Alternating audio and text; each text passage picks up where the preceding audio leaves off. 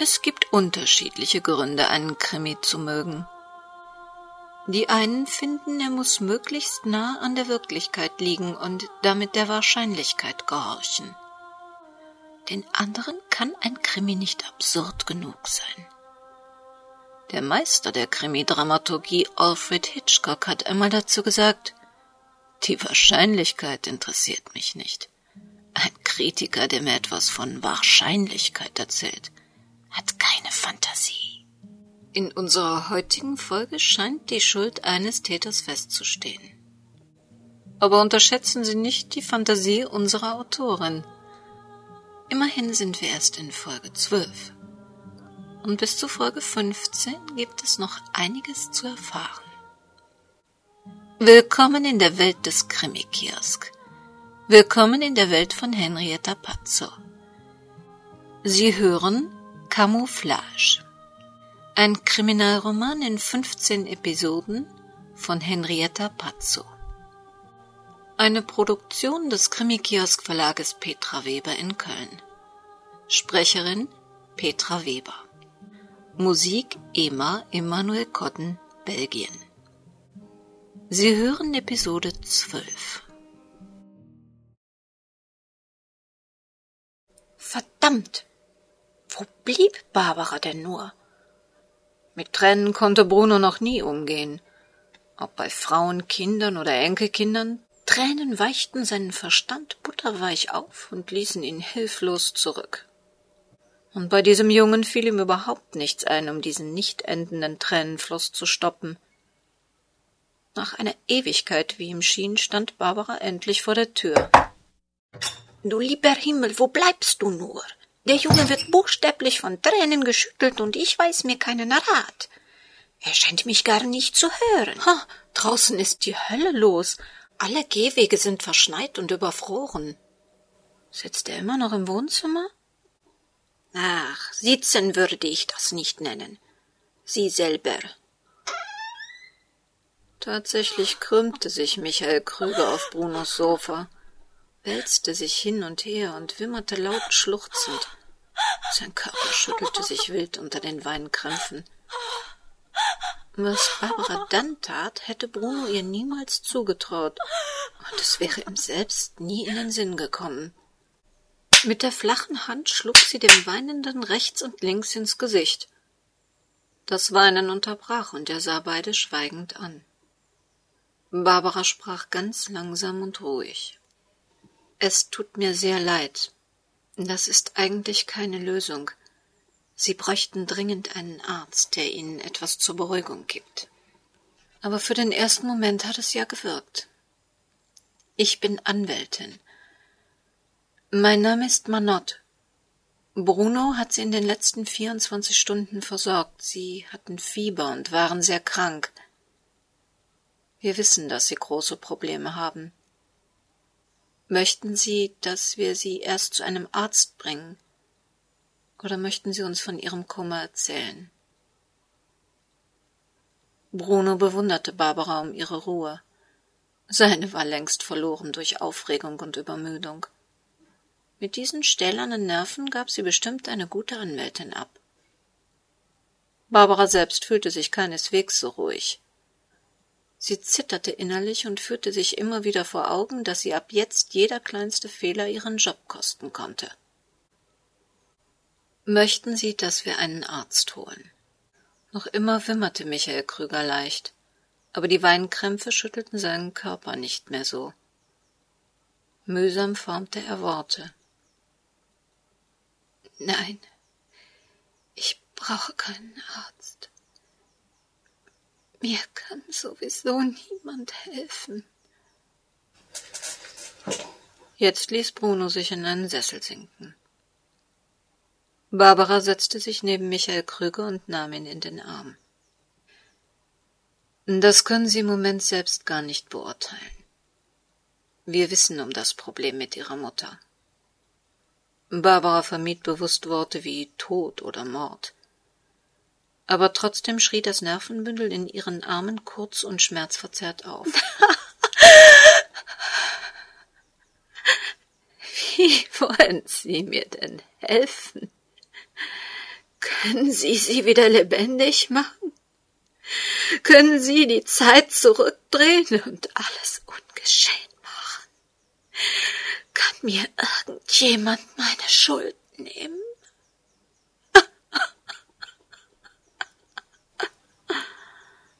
Nein, das Geschehene kann niemand verändern. Aber es gibt Menschen, die ihr Verhalten verstehen, die sie lieben und die ihnen beistehen möchten, damit sie mit dieser Sache weiterleben können. Wer sollte das sein? Wie kann man je mit der Schuld leben, seine eigene Mutter umgebracht zu haben? Bruno schluckte. Bis zuletzt hatte er gehofft, die Geschichte hätte einen anderen Ausgang genommen. Barbara griff nach Michael Krügers zitternden, kalten Händen. Sie haben Freunde, mehr als Sie wissen oder ahnen. Was Ihre Schuld betrifft, es werden sich Gerichte und, wenn Sie es möchten, auch Geistliche und Ärzte damit beschäftigen. Es gibt zum Glück Menschen, die beruflich anderen helfen, mit ihrer Schuld zu leben. Sie meinen Irrenärzte, Psychiater für Verrückte.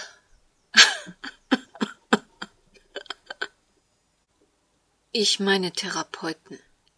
Sie sind nicht der Erste, der mit dieser Last leben muss. Schweigen. Nur ein Zucken in Michael Krügers Gesicht verriet, dass er über das Gesagte nachdachte.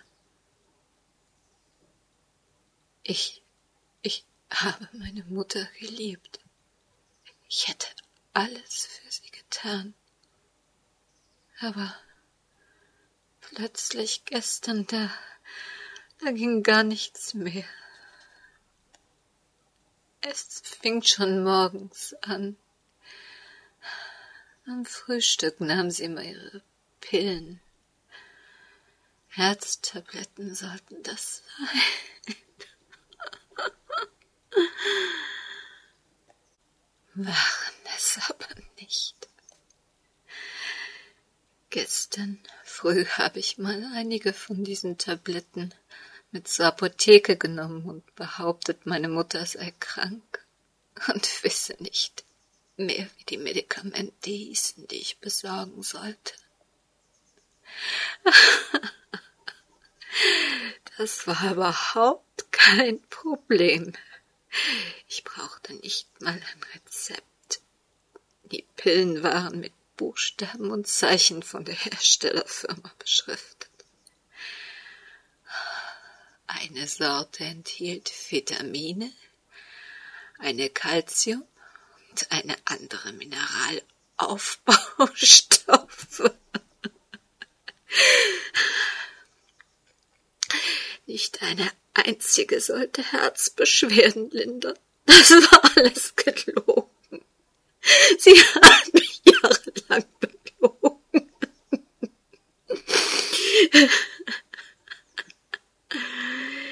Ich konnte es nicht fassen. Mein Freund Ralf hatte tatsächlich recht. Sie erpresste mich mit diesen Pillen. Das Gemeinste war, sie hat nie etwas Konkretes gesagt. Sie hat nicht gesagt, vergiss dieses Mädchen. Mach keine Überstunden. Fahr nicht in den Urlaub. Oder geh nicht zu deinen Freunden. Nein, Sie hat sich nur ans Herz gefasst, schweigend ans Herz gefasst, und ich habe geglaubt, sie sei sterbenskrank. Und dabei war das alles gelogen.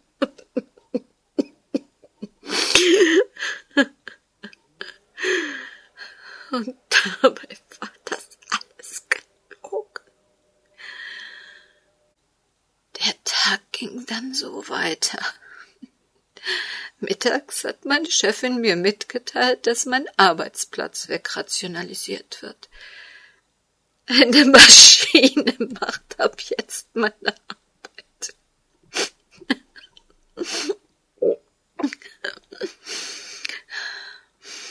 Für mich gäbe es nur eine einzige Chance, eine Umschulung in einer anderen Stadt, weit weg von hier.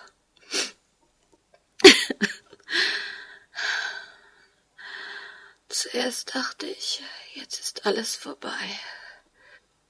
Wo kriege ich mit 36 Jahren noch einen so sicheren Job? Hm, dann gefiel mir der Gedanke auch. Mal weg aus dem Alltagstrott. Testen, ob man noch mal was Neues lernen kann. Vielleicht sogar andere Menschen kennenlernen. Vielleicht eine nette Frau. Schließlich brauchte ich keine Angst mehr zu haben, dass meine Mutter einen Herzanfall bekam, wenn ich wegging in mein eigenes Leben. Michael Krüger schloss die Augen und presste seine Lippen aufeinander. Weder Bruno noch Barbara sagten etwas. Abends beim Essen habe ich dann ganz langsam angefangen, ihr von den neuen Maschinen zu erzählen, die demnächst meine Arbeit. Sie hat nichts gesagt, nur geknackt. Sie knackte immer mit ihrem Gebiss, wenn ihr etwas nicht gefiel. Das Gesicht verzog sich dann ganz streng und ihr Unterkiefer schob sich nach vorne. Knack, knack, knack. Sie müssen sich vorstellen, sie sagte kein Wort. Sie verzog nur ernst ihr Gesicht. Und obwohl wir Suppe aßen, hat sie ständig mit dem Kiefer geknackt. Das machte mich noch wütender. Und dann habe ich ihm mitgeteilt, dass ich fortziehe.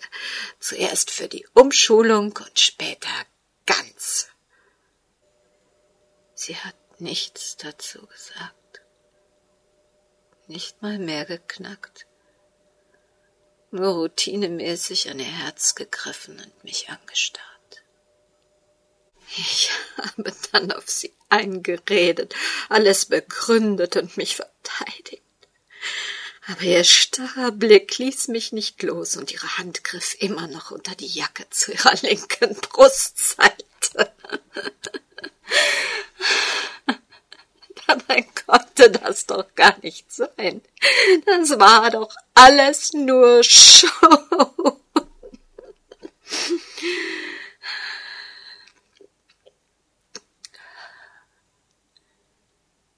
Michael Krüger schluckte und Tränen rannen lautlos über sein Gesicht. Ich habe ein Recht auf mein eigenes Leben.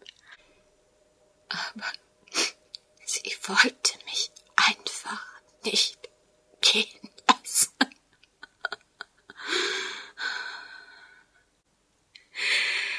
Ich habe sie minutenlang angefleht, mit mir zu reden. Sie hat immer nur starr in die Ferne geguckt. Dann bin ich aufgesprungen habe nach irgendetwas gegriffen und ihr von hinten mit voller Wucht. Ich bin ein Mörder.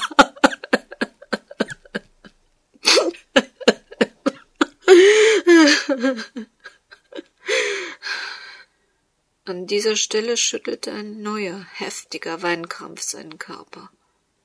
Geduldig warteten Barbara und Bruno, bis er sich wieder beruhigt hatte. Sie sind kein Mörder, nicht vor dem Gesetz. Aber man wird sie wahrscheinlich bestrafen, und für das Strafmaß wäre es besser, sie würden sich der Polizei freiwillig stellen, die seit gestern nämlich überall nach ihnen sucht.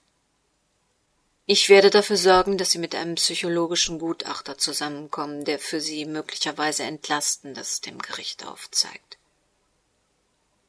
Es kommt mit Sicherheit eine schwere Zeit auf Sie zu aber es ist nicht völlig hoffnungslos. Werden Sie sich der Polizei stellen? Alleine schaffe ich das nicht. Jetzt erwachte Bruno aus seiner Erstarrung. Das brauchst du auch nicht. Wir beide gehen mit ins Präsidium. Und eine gute Anwältin hast du auch schon, versprach er und sah Barbara dabei flehend an. Dann sollten wir das auch nicht länger aufschieben. Draußen schneit es gerade im Moment nicht. Der Gang ist so schon schwer genug. Barbara verließ das Wohnzimmer und gab Bruno die Gelegenheit, seinem Gast beim Ankleiden ein letztes Mal zu helfen. Sie würde als erstes mit dem zuständigen Kommissar reden, das Terrain sozusagen vorbereiten und klären, dass es sich hier allerhöchstens um Totschlag handelte. Dank Brunos komfortablem Mercedes mit Standheizung konnten die beiden so lange im Auto warten, bis sie ihnen ein Zeichen gab, nachzukommen. Morgen musste dann ein guter Strafverteidiger die Sache übernehmen. Bruno machte zwar ganz bestimmt ein langes Gesicht, weil er es anders versprochen hatte, aber der Junge brauchte einen cleveren Strafverteidigerkollegen, der das Beste für ihn herausholte. Ihre Aufgabe war es jetzt nur, die Angelegenheit auf die richtige Schiene zu bringen und zu hoffen, dass für Bruno kein größerer Ärger bei der Polizei entstand. Sie hörten Episode 12 des Kriminalromans Camouflage von Henrietta Pazzo, eine Produktion des Krimi-Kiosk-Verlages Petra Weber in Köln. Besuchen Sie uns doch mal auf unserer Webseite www.krimikiosk.de. Auf dieser Seite können Sie sich in unser Benachrichtigungsformular eintragen. Sie können einen Link zu Ihrer Webseite in unseren Bereich Hörerwelten einfügen und Sie erfahren, wie Sie unseren Hörern in unserer Sendung einen eigenen, ganz persönlichen Krimi-Tipp geben können. Aber was Sie auch bis zur nächsten Sendung planen, passen Sie bitte gut auf sich auf. Das Leben kann viel zu kurz sein.